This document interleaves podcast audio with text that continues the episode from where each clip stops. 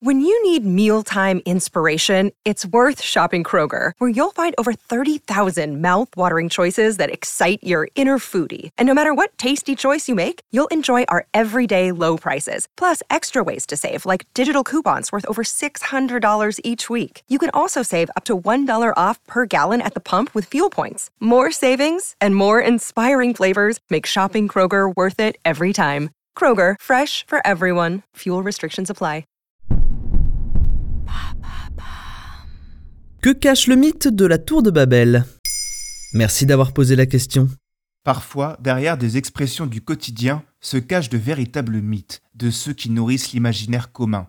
Prenons le terme de tour de Babel, utilisé lorsqu'on veut décrire un lieu où règne le chahut et l'incompréhension. Si on a tous en tête l'image de cette tour, connaissons-nous sa véritable histoire? A-t-elle vraiment existé? Voici les questions auxquelles nous allons répondre dans cet épisode de Maintenant vous savez, Culture. Et quelle est l'histoire de la tour de Babel? Ce récit est tiré de la Bible, et plus particulièrement de la Genèse, le premier livre de l'Ancien Testament. Celui-ci aurait été rédigé par Moïse sous l'influence de Dieu, vers le 7e siècle avant Jésus-Christ. Inspiré par les traditions orales du monde hébreu, il raconte l'origine du monde par la main de Dieu, puis la création des hommes. C'est la fameuse histoire d'Adam et Ève au Jardin d'Éden. Mais le récit ne s'arrête pas là. L'histoire qui nous intéresse se déroule alors que tous les hommes du globe ne parlent qu'une seule langue. Pour cause, ce sont tous les enfants de Noé, le seul qui ait survécu au déluge. Pour célébrer cette union, il vient une idée au peuple humain, racontée ainsi dans la Bible. Bâtissons-nous une ville et une tour dont le sommet touche le ciel. Faisons-nous un nom afin de ne pas être dispersés sur toute la surface de la terre. Encore traumatisés par le déluge, ils érigent sur les terres de Babylonie une tour de sept étages afin de relier la terre au ciel.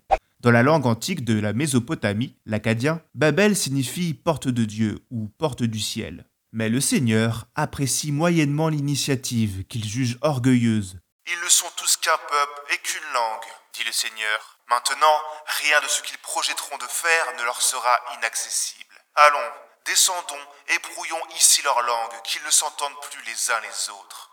Ainsi, Dieu réalise l'application ultime de la devise diviser pour mieux régner. Le Seigneur les dispersa sur toute la surface de la terre et ils cessèrent de bâtir la ville. Ainsi se conclua la communion des hommes pour défier Dieu. La tour de Babel a-t-elle existé pour de vrai? Eh bien cela pourra vous surprendre, mais oui. La Genèse a puisé dans de nombreux faits réels pour nourrir ses écrits. D'ailleurs, ce récit mythologique apparaît aussi dans le Coran. La tour de Babel trouve même son équivalent dans certaines légendes africaines et mexicaines.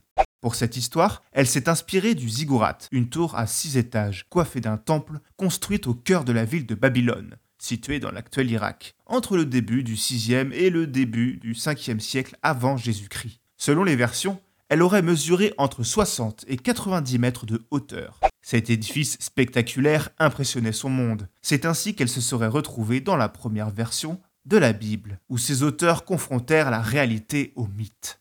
À propos de la construction, National Geographic explique La situation contemporaine de Babylone, capitale cosmopolite d'un empire qui couvrait alors tout le Proche-Orient, illustrait bien la diversité des langues, qui fut la conséquence de l'échec de l'entreprise.